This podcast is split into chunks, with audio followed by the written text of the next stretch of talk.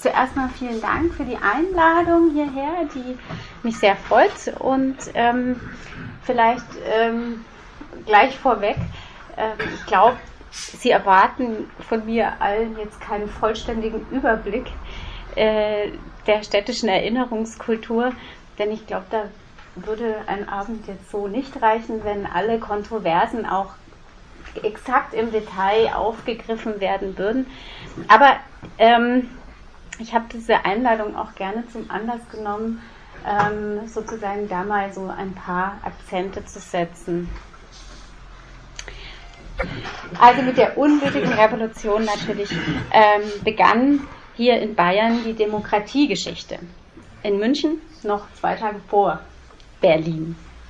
Und ich berichte Ihnen, ganz besonders Ihnen, die Sie ja jetzt schon einiges zu dieser, äh, in dieser Revolutionswerkstatt hier gehört und selber erarbeitet haben, äh, ganz bestimmt nichts Neues, wenn ich jetzt auch heute Abend hier konstatiere, dass ähm, dieses bis heute in der öffentlichen Wahrnehmung wenig verankert ist und insbesondere auch die politischen Akteure und noch viel weniger die Akteurinnen ähm, in, der, in, der, in der kollektiven Erinnerung hier in München keine breite Würdigung erfahren. Stattdessen war und ist die Erinnerung an die Revolution und den ersten Ministerpräsidenten des Freistaats in München mit, mitunter bis heute ja durchweg mühsam. Erinnerung ist niemals objektiv. Wir erinnern uns immer nur an Bruchstücke der sogenannten Gesamtgeschichte. Das kennen wir selbst am besten von unseren persönlichen Erinnerungen oder aus dem Familiengedächtnis.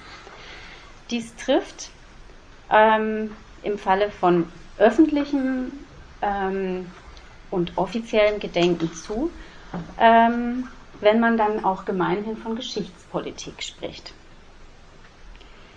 Was heißt das mit Blick auf die Revolution von 1918? Woher rührt die bis heute mangelnde Wahrnehmung in den letzten nahezu 100 Jahren? Und wo findet sich das öffentliche Gedenken in dieser Stadt? Zunächst wäre da die Tatsache, dass der Rätegedanke in München 1919 gescheitert ist. Es handelt sich also nicht um eine uneingeschränkte Erfolgsgeschichte. In der Folge der brutalen Niederschlagung Anfang Mai 1919 begann die Abwertung der Revolution und insbesondere ihrer Akteure und Akteurinnen.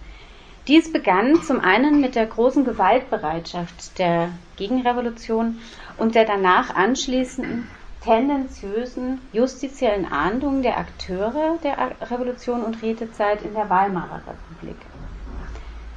Die in Haft genommenen Revolutionäre, darunter ja auch einige Unbeteiligte und insgesamt mehr als 1700, wurden mit hohen Strafen belegt, wohingegen nur wenige Gewalttäter der Gegenrevolution mit wesentlich geringerer, also mit wesentlich größerer Milde justiziell geahndet wurden. Fortan diktierte die politische Rechte das kollektive Gedächtnis in dieser Stadt. Revolution und Rätezeit wurden auf Chaos und Gewalt reduziert, die durch ähm, in Anführungszeichen landfremde Elemente in die Stadt eingebrochen seien. Als ein weiterer Faktor mit Blick auf das Gedenken an Revolution und Rätezeit ist aber natürlich auch die Selbstwahrnehmung innerhalb des, der damals gespaltenen Sozialdemokratie nicht ganz außer Acht zu lassen. Die politische Linke in München war gespalten. Die Mehrheitssozialdemokraten waren 1918-19 eben keine Revolutionäre, woraus nach der Niederschlagung der Revolution ebenso keine einheitlich sozialdemokratische Erinnerungskultur erwuchs. Im reaktionären Klima der Ordnungszelle Bayern war für Nationalisten, Militaristen und Monarchisten Kurt Eisner der Gegner schlechthin, das Feindbild. Stets war hasserfüllte Ablehnung gegen ihn gemischt mit Antikommunismus und Antisemitismus. Mit der Abschaffung der geistlichen Schulaufsicht hatten Eisner und die Revolutionäre zudem einen weiteren gesellschaftlich bedeutsamen Gegner in Bayern auf den Plan gerufen, die katholische Kirche. Ein in München einflussreicher Antagonist war der Monarchist Erzbischof Michael von Paulhaber, ein erklärter Gegner der Revolution. Abwertung und Hass aus den verschiedenen politischen wie religiösen Lagern verfolgte Kurt Eisner bis in den Tod und verhinderte ein würdiges Gedenken schon in der Weimarer Zeit. Ein letztes Mal hatten sich die revolutionären Kräfte Münchens geeint bei der Beisetzung Kurt Eisners am 26. Februar 1919, an dessen Trauerzug mehr als 100.000 Menschen teilnahmen. Heute bewerten Historiker diese Großdemonstration nahezu einheitlich als eine beachtlich öffentliche Würdigung der Person Eisners und den mit ihm verbundenen demokratischen Errungenschaften. Aber dann wird es schon weniger. Begraben wurde der erste bayerische Ministerpräsident auf dem Münchner Ostfriedhof. 1922 enthüllten die Münchner Freien Gewerkschaften ein Denkmal, das den Toten der Revolution gewidmet war und die Urne von Kurt Eisner einbezog. Mit der Machtübernahme der Nationalsozialisten Ende Januar 1933 entfalteten sie in München einen offenen Rachefeldzug gegen Kurt Eisner. Bereits im Juli 1933 fasste der Münchner Stadtrat den Beschluss, ähm, den 1922 auf dem Ostfriedhof angebrachten Gedenkstein zu entfernen und den Leichnam Kurt Eisners zu exhumieren und aus dem Grab im Ostfriedhof zu entfernen. Er wurde auf dem jüdischen Friedhof an der Garchinger Straße umgebettet. Zwölf Jahre diffamierte die nationalsozialistische Propaganda Eisner und alle anderen Revolutionäre. Sie hetzten gegen die landfremden Elemente und galizischen Ostjuden, bitte immer in Anführungszeichen gedacht, was selbstredend ein würdiges Gedenken ausschloss. Andere Revolutionäre, die ähm, 1933 noch in Deutschland lebten, waren Ziel nationalsozialistischer Verfolgung. Über zwei Jahrzehnte nach dem Ende der nationalsozialistischen Diktaturen war diese Propaganda, Antisemitismus und Antikommunismus in der deutschen Nachkriegsgesellschaft immer noch verankert und stand auch in dieser Zeit einem würdigen Gedenken lange entgegen. Erst nach heftigen Auseinandersetzungen um die Notwendigkeit einer Ehrung beschloss 1969 der Münchner Stadtrat, eine Straße nach Kurt Eisner zu benennen, Neuperlach. Mitten in der Stadt. Genau. Bis heute wird diese von allen und von vielen ja als unangemessen empfunden, wie die jüngsten Forderungen um die, nach der Umbenennung des Marienhofs am Kurt, zum Kurt-Eisner-Platz ja auch zeigen, ganz aktuell. Bei Erhard Auer, 1918 erster Innenminister des Freistaats Bayern und unter Kurt, äh, unter Kurt Eismann, Eisner hat man sich dagegen nicht so schwer getan.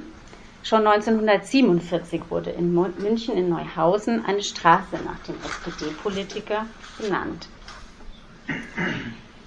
Und seit 1963 gibt es in München-Schwabing eine Leonhard-Frank-Straße, benannt nach dem pazifistischen Schriftsteller und Sozialisten, der sich als Anhänger von Eisner und Landauer an der Räterepublik beteiligt hat.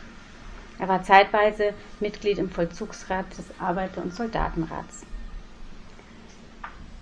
1963 dann, anlässlich des 55. Todestags von Kurt Eisner, entschied sich die Landeshauptstadt auf Antrag des SPD-Stadtrats Sigmar Geiselberger zur Errichtung einer Gedenktafel am Gebäude des ehemaligen Außenministeriums, dem Tatort der Ermordung.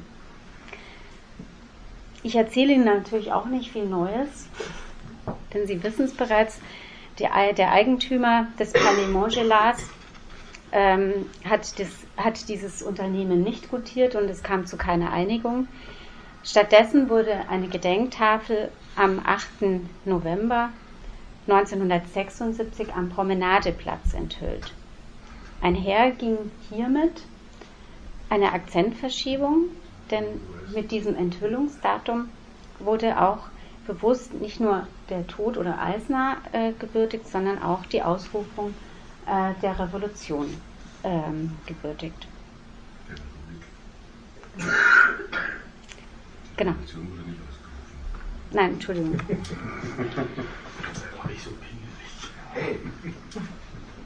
Neun Jahre später entzündete sich um die eben nicht sehr glückliche Ortswahl eine neue Debatte um dieses städtische Gedenken an Kurt Eisner. SPD-Stadtrat Alfred Lottermann kritisierte entschieden die Ortswahl der Gedenktafel und forderte ein Denkmal an der Karl-Faulhaber-Straße. An den Überlegungen nahmen nun auch ganz rege Anteil die Öffentlichkeit im Bezirksausschuss, in Bürgerversammlungen, in der Presse. Dabei ging es eben längst nicht mehr nur um die Ortswahl, sondern per se um die Auseinandersetzung mit Kurt Eisner und der Revolution der Rätezeit. Nach Meinung einer CSU-Stadträtin galt es, ein Denkmal zu verhindern, weil Kurt Eisner Gewalt gesät und geerntet hat. Am 7. November 1989 wurde das Denkmal der Münchner Künstlerin Eva Maria Lankes, eine Bodenplatte mit dem Umriss eines am Boden liegenden Menschen an der Stelle der Mordtat eingeweiht. Um die Inschrift entstand noch einmal eine teils scharf, eine sehr scharf geführte Auseinandersetzung, an deren Ende die Inschrift stand, die Sie alle kennen, Kurt Eisner, der am 8. November 1918 die Bayerische Republik ausrufen, ausrief, nachmaliger Ministerpräsident des Volksstaates Bayern, wurde an dieser Stelle am 21. Februar 1919 ermordet.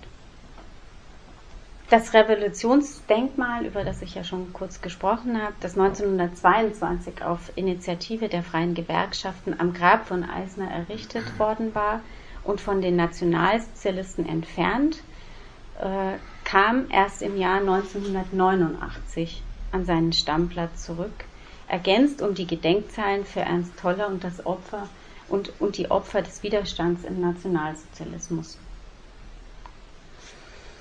Ähm, drei weitere Straßen und Plätze in München tragen die Namen von Revolutionären. Seit 1996 gibt es in Schwabing den Ernst-Toller-Platz und seit 2002 den Felix-Fechenbach-Bogen in Schwabing-West. Hier in Sendling erinnert seit 2002 die Fritz-Endres-Straße an den ehemaligen Justiz- und Innenminister unter Kurt Eisner.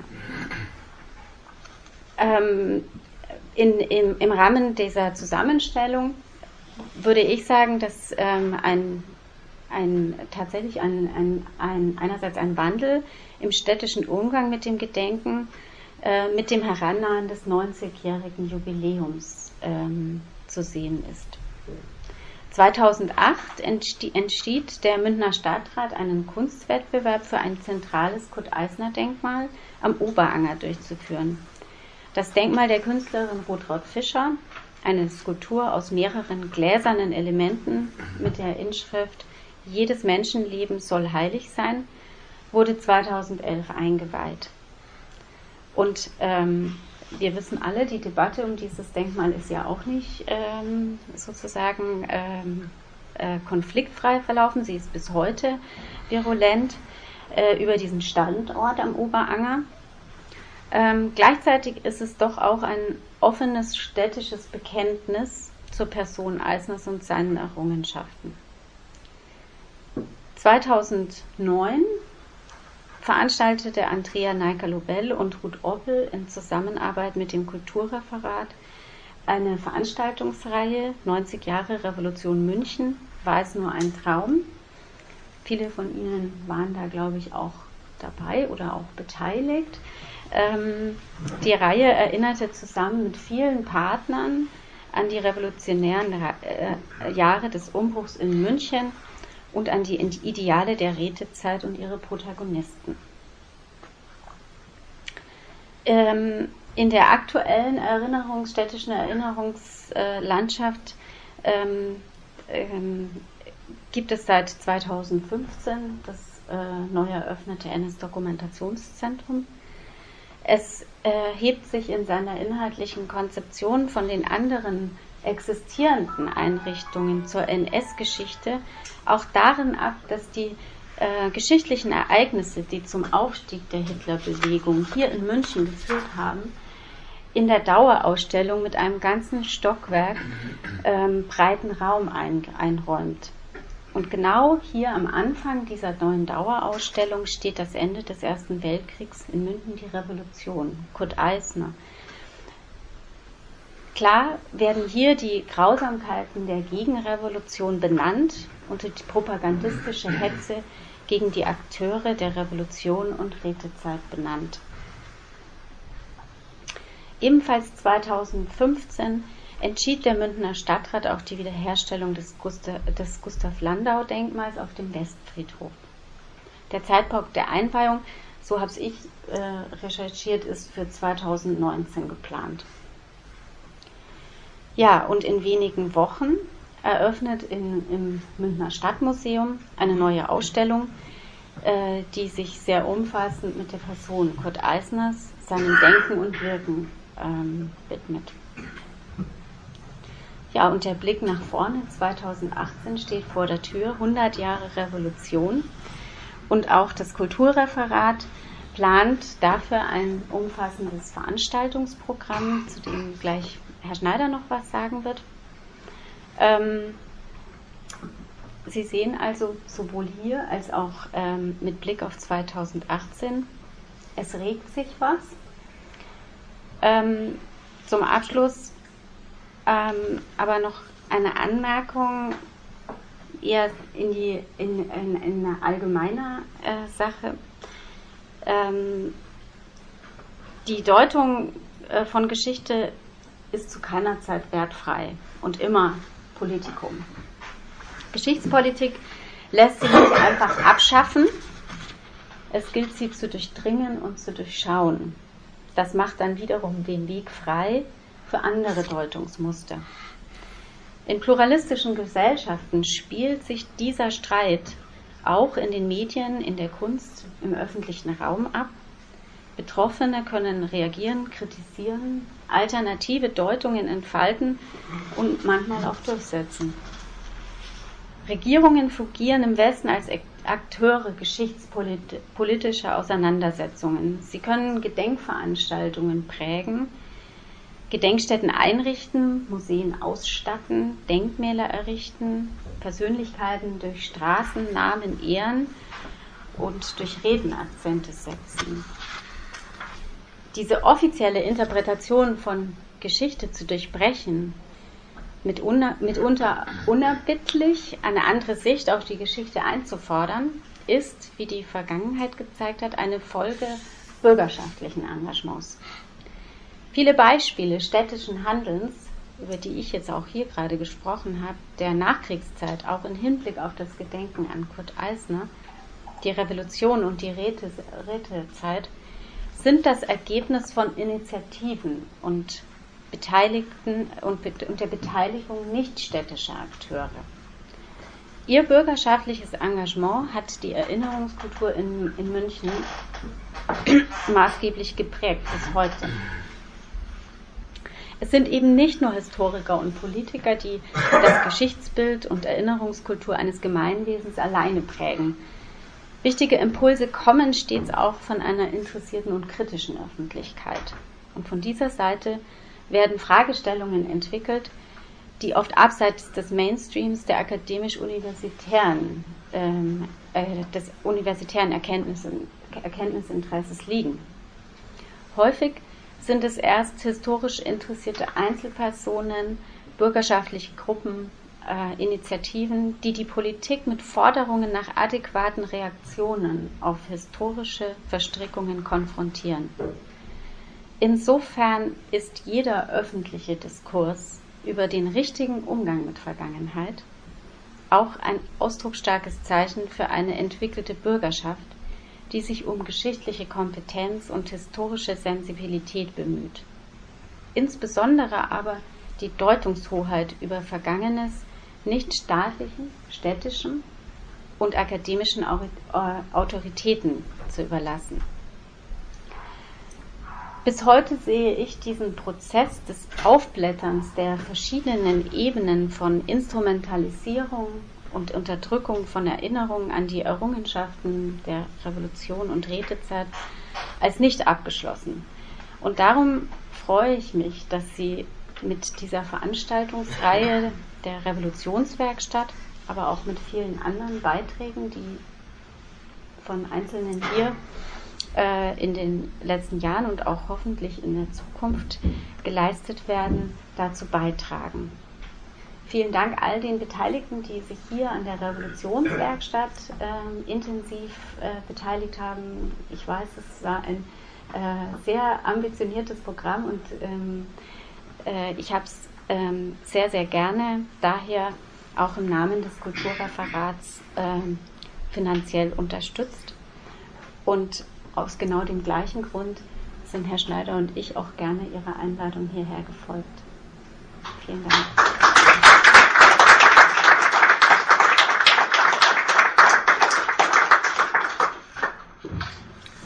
Dann mache ich gleich weiter mit dem äh, mit der praktischen Seite ein wenig. Ähm, ich muss gleich dazu sagen, ich wollte mir nicht erschleichen, Dr. Schneider bin ich nicht, auch wenn es da so drin steht. Und für die Stolpersteine bin ich, da der Stadtrat ja den Vorschlag unseres Referenten abgelehnt hat, ähm, sie zuzulassen, bin ich auch nicht zuständig. Ähm, genau. Jetzt zur praktischen Seite.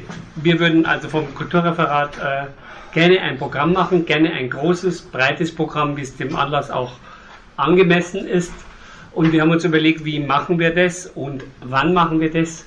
Und man kommt natürlich von, der, von den Ereignissen nicht weg. Also in unseren ersten Planungen wäre ein Zeitraum, der gut wäre aus unserer Sicht, 7. November bis 2. Mai, ganz kurz gesagt, ist auch für Veranstaltungen und Programme keine schlechte Zeit. Das wissen Sie auch. Es ist nicht der Sommer. Und ein halbes Jahr kann man da, kann man das vermutlich auch ziehen. Ähm, das ist das eine. Wir würden auch gerne sehr viele Leute aus der Stadtgesellschaft ansprechen, sich Gedanken zu machen.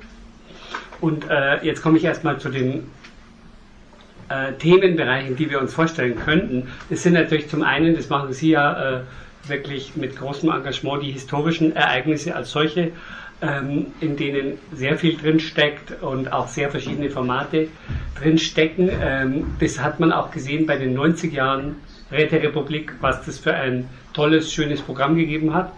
Ähm, bei den Programmen, die wir die letzten Jahre gemacht haben, zum Beispiel bei 100 Jahre Erster Weltkrieg, haben wir äh, versucht, eine weitere Komponente mitzunehmen neben der historischen. Wir würden gerne die aktuellen Themen nicht auslassen ähm, wenn man auf die Räterepublik schaut, sind die Fragen, die drinstecken, ähm, was ist Demokratie als Stichwort, was ist Utopie, die sind hochaktuell und dazwischen liegt auch noch ein 20. Jahrhundert.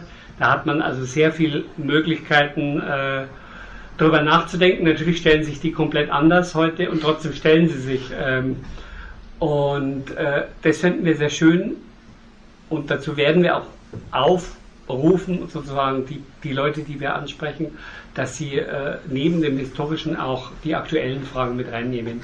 Ähm, das würden wir ungern auslassen. Ganz kurz gesagt.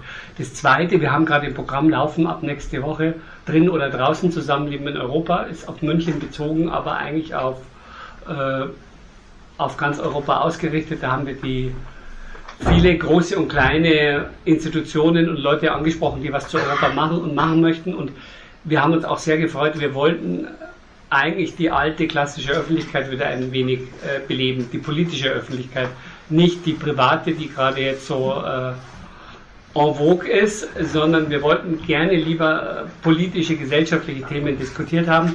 Und Sie werden es diesem Programm anmerken und da würden wir uns auch freuen. Es ist dialogisch bis kontrovers ähm, finden wir einen Schritt auch, um diese, äh, diese Öffentlichkeit, die es lange gab und die jetzt so ein bisschen in, im Rückzug leider ist, äh, um die wieder zu beleben.